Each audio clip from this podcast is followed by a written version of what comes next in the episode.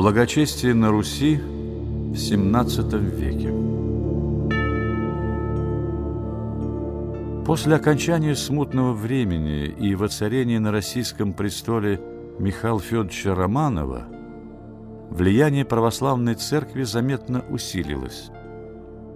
Этому способствовала не только деятельность патриарха Филарета Никитича, но и возросшая религиозность русского общества. Все, от простого крестьянина до самого царя, понимали, что без помощи Божией и крепкой веры страна не выдержала бы такого страшного испытания, каким была смута. Иностранцев, приезжавших в то время в Россию, поражало благочестие русских людей и в первую очередь самого государя. По воспоминаниям современников, царь, несмотря на свою занятость, немало времени уделял молитве и богослужению. Его день начинался в 4 часа утра – в присутствии духовника он совершал утренние молитвы. Затем шел в храм на богослужение и только после этого приступал к государственным делам. Вечером самодержец опять посещал церковь, затем молился перед сном, никогда не ложась спать без священнического благословения. В воскресные дни – он посещал монастыри в окрестностях столицы, привлекая к этим паломничествам и иностранных гостей. Вот как вспоминает такое паломничество один из них. После богослужения царь пригласил всех в трапезную, чтобы лично угостить отцов монастыря по случаю престольного праздника. И на удивление всех нас, сам до конца трапезы прислуживал монахам, а они, нисколько не смущаясь, сидели, вкушая поданные царем блюда.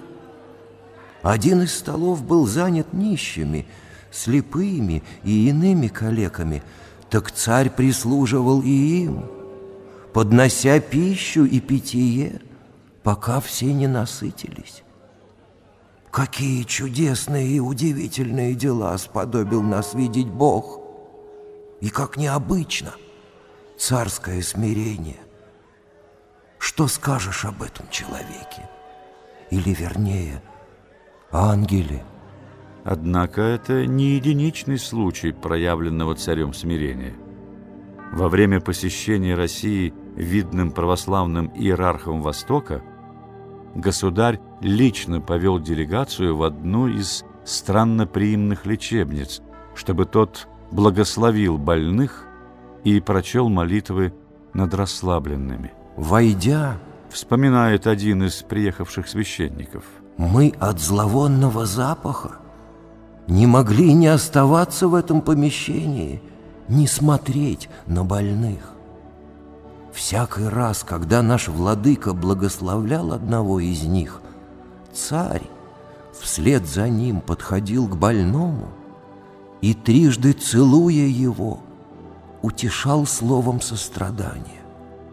И так от первого до последнего.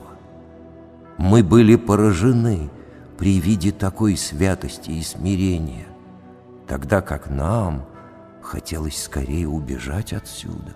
Воспоминания иностранцев, приезжавших в Россию в XVII веке, пестрят рассказами о царском благочестии, особо отмечая его искренность и рвение к соблюдению церковных предписаний. Это же, в свою очередь, наложило отпечаток на весь строй общественной жизни Руси.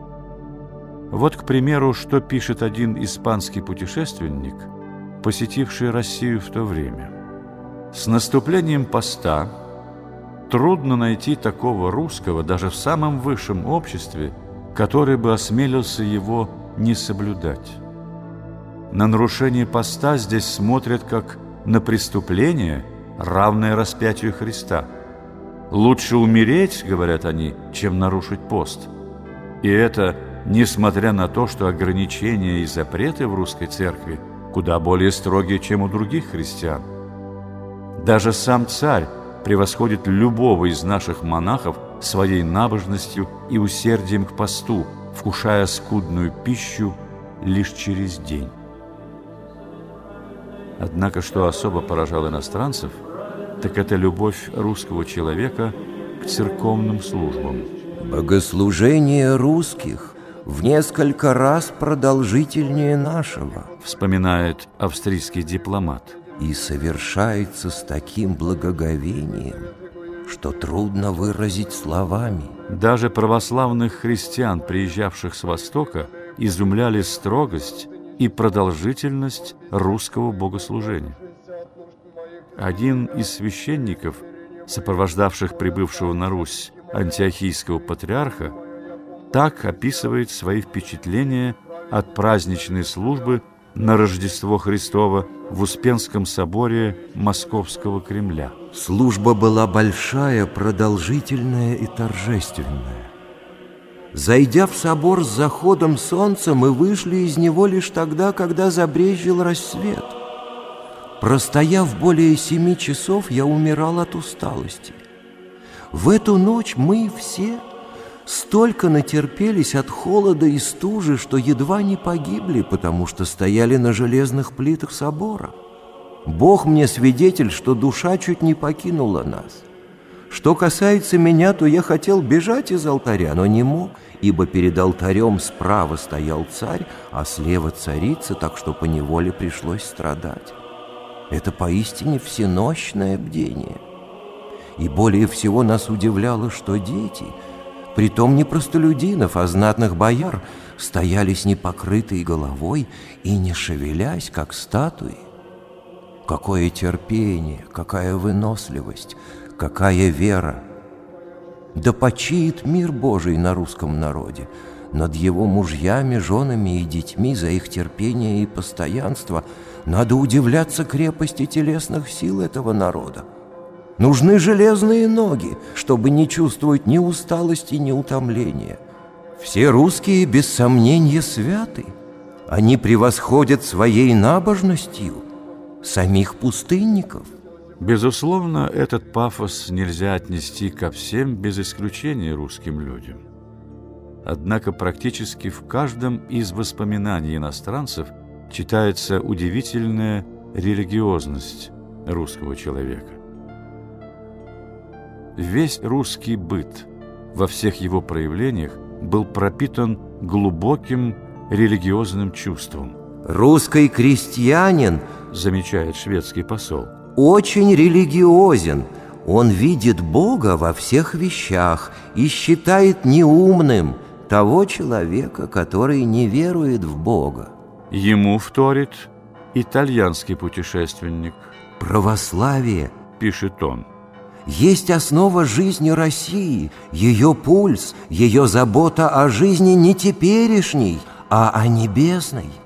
Это особенно заметно у русских святых.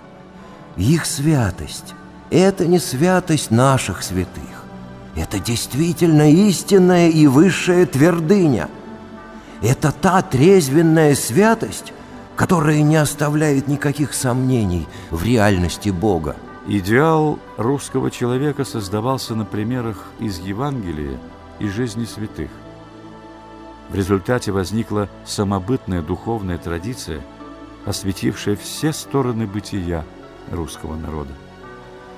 Эта традиция охватывала проявления как и религиозной, так и светской жизни на Руси. И так бросалась в глаза всем приезжавшим на Русь иностранцам.